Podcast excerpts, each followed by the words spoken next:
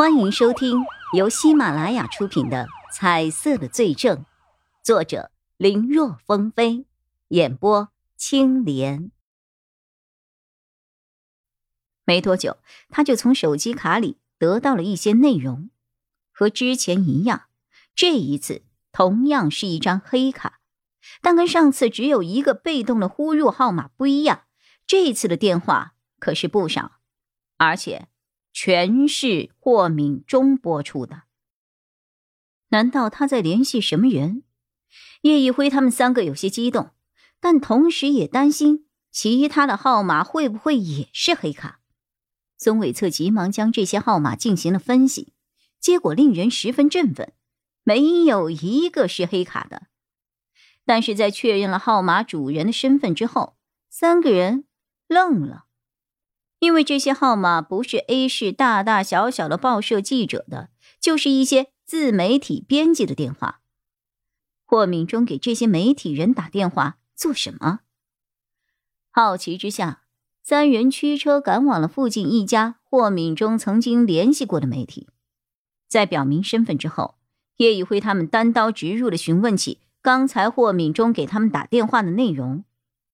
负责人起先还以不知道。不能够透露个人隐私作为借口，不想回答。但是得知对方使用的是黑卡，如果里面有相关的法律责任，他可能也会有麻烦。之后才说了实话。其实啊，其实也没有什么啊。那个人就是告诉我们说，有些不法商贩在售卖违规的食品。嗯嗯，是这样的，让我们去看一看啊，哈。他就是希望我们去曝光他们了，哈，就是这样啦。负责人说着，还将电话录音放给了叶一辉他们听。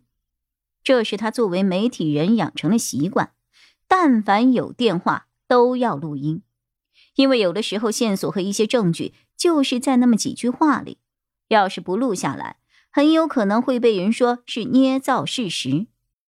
叶一辉等人没有理会负责人的话语。都专心的听着录音。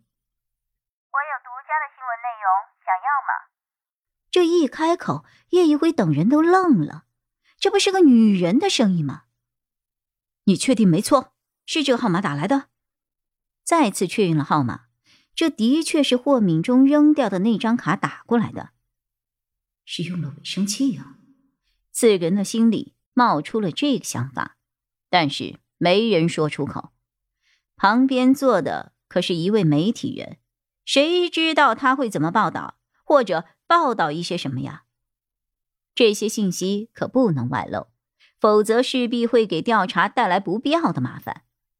当下四人都默不作声的继续听着。什么内容啊？啊啊，价格多少呀？价格你可以事后看着给。想来你知道这个内容后。好，好，好，好，行行啊，只要足够劲爆，没有问题啊，没有问题啊。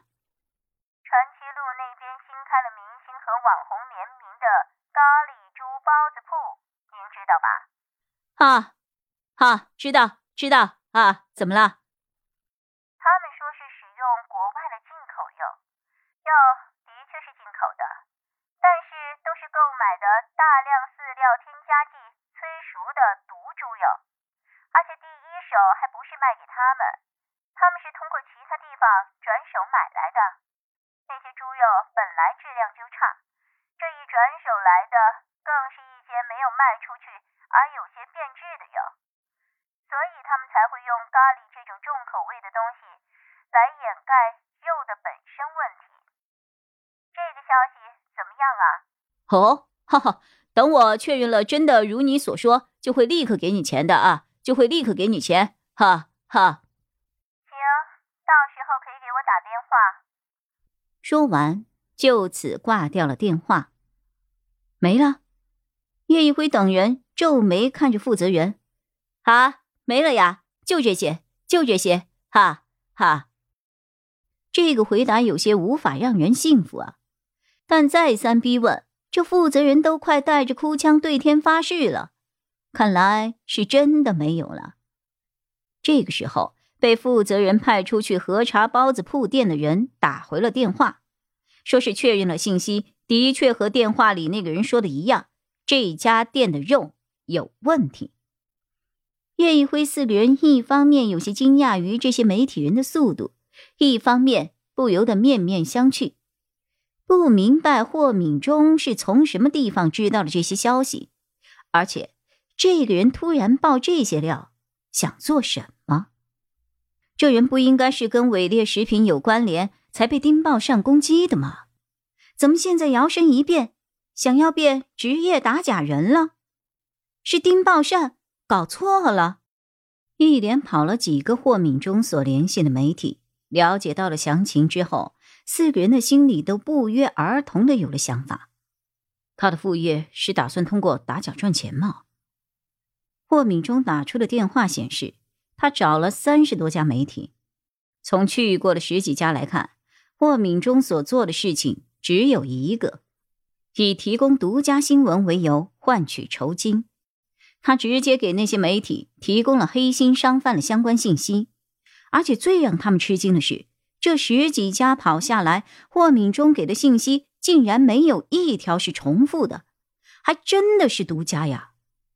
这内容中所涉及到的，都是最近比较火的一些网红餐饮店，或者是一些已经名气很大的店铺。除了食品方面，还涉及到了一些医疗的供应商。销售网点等等，这些媒体的工作效率也很高。在叶一辉他们四人到达地方的时候，他们的暗访工作已经结束了，剩下的就是如何撰写耐人寻味、博人眼球的稿子了。而这也让叶一辉四个人发觉，这霍敏忠是职业打假人了吗？但是，如果是真的打假人，他应该用这些信息直接和那些店铺谈条件，这才是开启职业打假人的正确流程啊，也才是利益最大化的选择。因为这些店铺为了避免更大的损失，往往都会支付更为丰厚的封口费。明明可以直接拿到手的钱，甚至可以大赚一笔，却为何要通过这些媒体倒一手，赚取很少的稿费呢？本集播讲完毕，感谢收听。更多精彩内容，请在喜马拉雅搜索“青莲嘚不嘚”。